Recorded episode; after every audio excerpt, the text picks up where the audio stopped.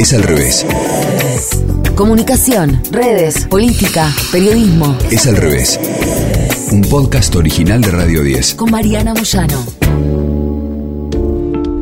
¿Por qué estás acá? ¿A qué le robás tiempo? De todo lo posible, ¿qué fue lo que nos hizo decidir Sí, fue una decisión. que íbamos a venir acá? Que íbamos a quitar de nuestras orejas para incorporar podcast.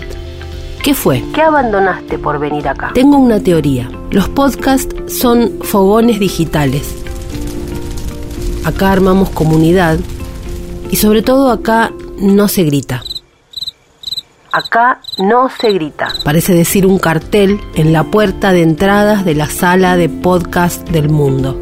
Acá no se grita. Y quizá fue eso lo que nos hizo venir cuando pegamos un portazo allá, en donde todos confunden contundencia con alarido. Un podcast es un producto de audio, de audio con una periodicidad establecida. Es decir, no te puedo dejar tirado si te dije que voy a estar acá. Pueden ser episodios semanales o con otra periodicidad, en serie, individuales. Si bien tiene sus orígenes en la radio, hoy quienes gustan de este formato pueden encontrarlo en páginas de internet o plataformas de streaming. Los podcasts se iniciaron como un lugar de encuentro de personas a debatir un tema. Se juntaban a conversar, a profundizar.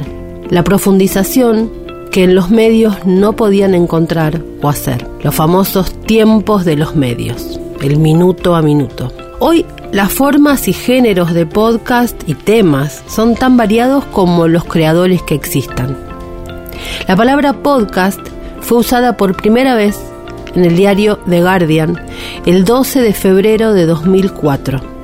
La usó el periodista Ben Hammersley en un artículo en el que justamente hablaba de lo viable que era económicamente hacer un podcast o un programa de radio online y acceder a ellos en el momento en que los usuarios quisieran. Pod De iPod. y cast, del broadcasting. radio en iPod. Eso luego fue cambiando y el podcast adquirió una forma nueva, un formato distinto, un género propio. No es radio.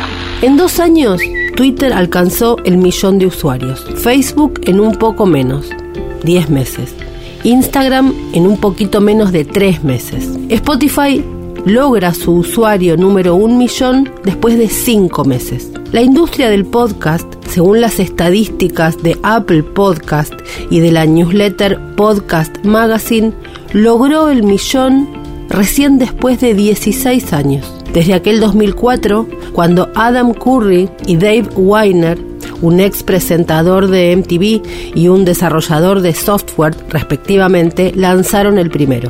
Parece muchísimo tiempo en esta época de vértigo y todo ya, ya, ya, ya, ya. Pero un podcast no es una cuenta de usuario, no es una opinión lanzada al aire en un momento de calentura. Un buen producto lleva por cada instante 10 veces más de creación. Detrás de cada cosita que se escucha hay 10 más de eso de producción. Así que, ¿ha sido mucho o poco tiempo? ¿Tiene algo que ver con el proceso creativo de abrir una cuenta de podcast y luego hacerlo? ¿Se pueden hacer comparaciones que realmente sean justas? Se pregunta el diario El País. La respuesta está en desplegar la evolución del medio y explorar su proceso de maduración. Históricamente, la tecnología ha carecido de demanda. Durante años, si alguien quería crear un podcast o escuchar uno, eran necesarios numerosos pasos en ese proceso. No hace falta decir que si uno no estaba totalmente comprometido para crear o escuchar un programa, esto no pasaba.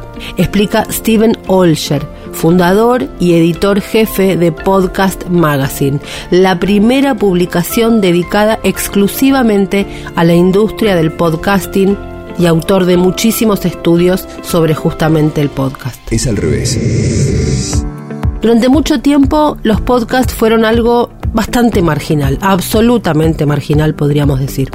Pero la industria reconoce tres momentos clave. Así lo explica la publicación Vulture.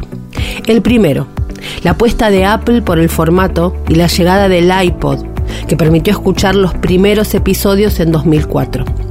El segundo momento, el boom creativo de Serial en 2014, que sirvió como gran catalizador del formato y atrajo a una masa enorme de oyentes. En este caso estamos hablando de un producto protagonizado por un contenido y no por la tecnología. Serial es la investigación periodística liderada por Sarah Kenning en la radio pública de Chicago y es considerado el primer podcast de masas concitando el interés y monopolizando la conversación de Estados Unidos. Y en tercer lugar, la llegada de Spotify al mercado a principios de 2019, cuando compró por 230 millones de dólares Gimlet Media la plataforma de podcast más prestigiosa y exitosa de Estados Unidos, y otros 110 millones para comprar Anchor, que es la aplicación que permite grabar y distribuir podcasts de forma sencilla. Si bien es verdad que en 2020 se llegó al millón de podcasts, esto no quiere decir que haya realmente un millón de podcasts activos. Según explica My Podcast Review, el 50% de estos no están activos. Hay aproximadamente unos 220.000 podcasts que tienen una longevidad tangible y que aún no han sucumbido a lo que llaman el pod fade. El pod fading es la expresión que habitualmente se emplea para explicar que alguien detiene la publicación de nuevos episodios de su podcast de forma abrupta, repentina y sin previo aviso. La inconstancia es uno de los más tremendos pecados que puede cometer un podcaster. Probablemente ese millón de series se queda en nada si lo comparamos con los 60 millones de blogs que existen, los 30 millones de canales de YouTube o los 500 millones de usuarios que cada día utilizan Instagram. Para Olger, sin embargo, es un dato significativo. 220.000 podcasts activos con 10 o más episodios palidecen en comparación con los 31 millones de blogs y los más de 30 millones de canales de YouTube. Pero son datos que nos hacen pensar en el crecimiento absoluto de esta industria. Contaba el país en el año 2020, cuando se llegaba a la cifra de un millón de podcasts. Spotify había anunciado en el primer trimestre de 2020 que fue el de más grande crecimiento de los podcasts orgánicos. Las cuarentenas en todo el mundo hicieron volar la industria y hoy es una referencia. Durante ese periodo se empezó a producir más, pero en ese lapso se escuchó menos. Probablemente se debió a la disminución en los desplazamientos, que es el momento en que se produce la cantidad significativa de consumo. Pero una vez que volvimos a la calle, la industria del podcast pegó el salto de ese momento en que habíamos estado hibernando durante las cuarentenas en todo el planeta. Hoy el podcast es una industria directamente imparable. Vivimos la era de la audificación, así lo llaman. El oído se ha puesto exquisito, porque el consumo de podcast es mayormente en auriculares, por lo que la regla no escrita es que ahí cabe la calidez, la amabilidad, incluso aunque se diga lo más duro del mundo.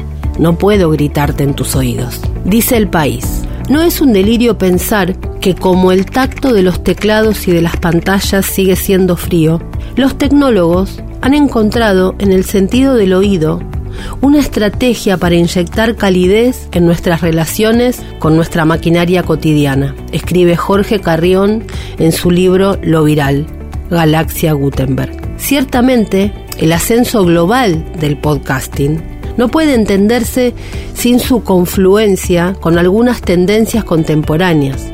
La irrupción de la voz, como gran herramienta de las llamadas tecnologías sin contacto, el capitalismo de plataformas que rige la economía mundial y el florecimiento de narrativas digitales que están conformando un nuevo canon cultural. A estas tres razones externas, tecnológicas, económicas y culturales, se une una cualidad orgánica del formato. El podcast tiene una gramática propia, pero tremendamente moldeable, pues su naturaleza omnívora facilita que esté presente en casi todos los sectores relevantes de nuestra sociedad.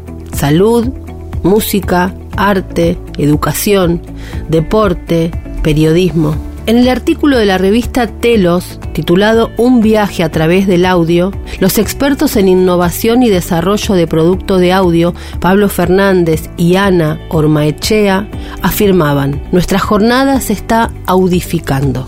El poder de la radio sigue intacto, pese a la irrupción de los otros lenguajes y medios. Pero el audio se ha expandido, convirtiéndose en una herramienta social. Las notas de voz de WhatsApp, lo viral con los audio tweets, la cosa más interactiva, según la AIMC, la Asociación para la Investigación de Medios de Comunicación, los altavoces inteligentes se han convertido en uno de los receptores de radio cuyo uso más ha crecido durante el confinamiento con un 113%. Lo publicitario, mediante el audio branding, los podcasts de marca, lo evasivo, la industria del streaming, los audiolibros, los podcasts. Esta es la contemporaneidad voz-centrista. Lo explica genial el país. En este contexto es que se consolida Spotify. Tiene el alojamiento, la distribución, la propiedad intelectual y la publicidad en una sola plataforma. Spotify está haciendo para los podcasts lo que YouTube hizo para el video digital. Que el espacio sea mucho más lucrativo, lo que está provocando más inversión y está atrayendo a más creadores a ese espacio, día a día. Para Spotify la escucha de los podcasts es lo que llaman aditiva, es decir, suman nuevos momentos para consumirlos y no hay riesgo de canibalización con la música. En muchos aspectos, dice la propia industria, los podcasts se parecen a la música. Es un contenido de audio que como oyente te conecta con la cultura de una manera profunda y sobre todo personal. Spotify se está centrando en el podcasting porque lleva a personas a su aplicación y al quedarse más tiempo ahí, obviamente generan más ingresos. Hoy estamos hablando de un mercado dinámico y en crecimiento. Además de Spotify está por supuesto Apple, la plataforma reinante de podcast con quien justamente Spotify compite en ese terreno, los gigantes de la radio como la BBC, plataformas de suscripción como Luminary en Estados Unidos o Podimo, Evox, Audible, la división audio de Amazon. En todo el mundo se está invirtiendo en la industria. El peligro para los creadores y consumidores de este tipo de productos es que si el enorme alcance de Spotify se vuelve absoluto, los algoritmos empezarán a dictar qué tipo de podcast quieren, lo que tendría implicaciones sobre el contenido y obviamente negativas para la creatividad. Hoy la variedad es el gran lujo que se puede dar la industria de los podcasts. Por supuesto, todo esto hay que entenderlo en el contexto de lo que llamábamos el capitalismo de plataformas. Bajo ese concepto hay que entender hoy las nuevas formas de trabajo, Uber, Rappi, etc. Y también la zona sonora del trabajo en los podcasts. La proliferación de narrativas digitales también ha contribuido al crecimiento de los podcasts. Los videos de YouTube, TikTok, los canales de Twitch, los memes, las historias de Instagram, los juegos, los videojuegos, las series de televisión, los hilos de Twitter. Y eh, todo eso es lo que ha creado un nuevo perfil, el creador digital, con el cual cambió el paradigma, cambió el emisor. Hoy un receptor puede ser un emisor, con lo bueno y lo malo que eso trae. Lo bueno, la democratización. Lo malo, todos opinamos de todos los temas, incluso no sabiendo nada de él. Sin embargo, la clave, la naturaleza sonora del podcast es lo esencial de este género. El audio no es una forma inferior o más simple de contar historias en profundidad. Algunos creen esto y están tremendamente equivocados. El audio tiene sus propias y únicas fortalezas. Se juega la imaginación en ese sentido es igual a un libro. Y debido a que los podcasts llegan directamente a los oídos, son mucho, muchísimo más íntimos que cualquier película. Cada vez son más los sectores que apuestan por el audio como vehículo de comunicación desde clubes de fútbol importantísimos hasta empresas multinacionales de hamburguesas o incluso trabajos universitarios que se entregan en capítulos sonoros. Por eso, las personas que se trasladan al podcast desde otros medios, deben trabajar con productores de audio capacitados para eso, para adaptar esas ideas. No es simplemente hablar, no es en ese sentido radio, no es leer, no es recortar una parte de la radio y subirla.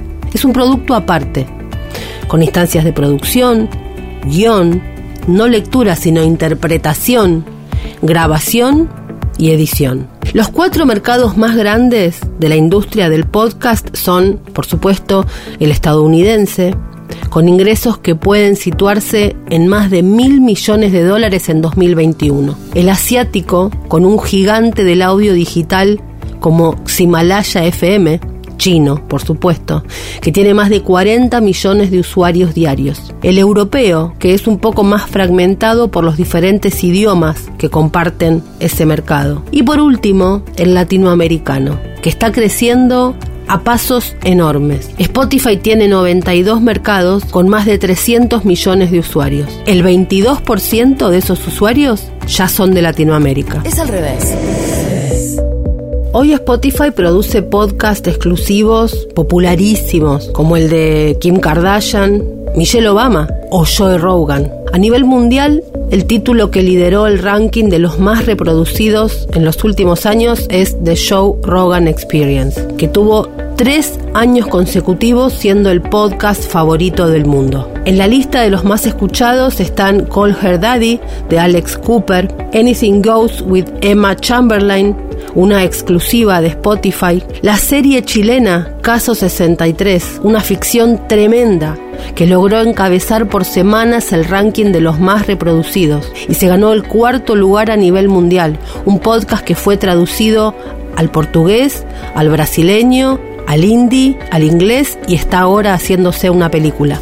Es decir, hay de todo, charlas, ficciones, entrevistas, ensayos, relatos seriados, lo que quieras. El más exitoso es Joe Rogan, este comediante, actor, presentador de Fear Factor. Él es un conocidísimo hombre que maneja todo lo que tiene que ver con el mundo de la pelea, de las UF. Este personaje polemiquísimo fue el que tuvo el problema con Neil Young porque había dicho algunas cosas no del todo científicas en sus podcasts, pero la idea que tuvieron fue pedirle censura.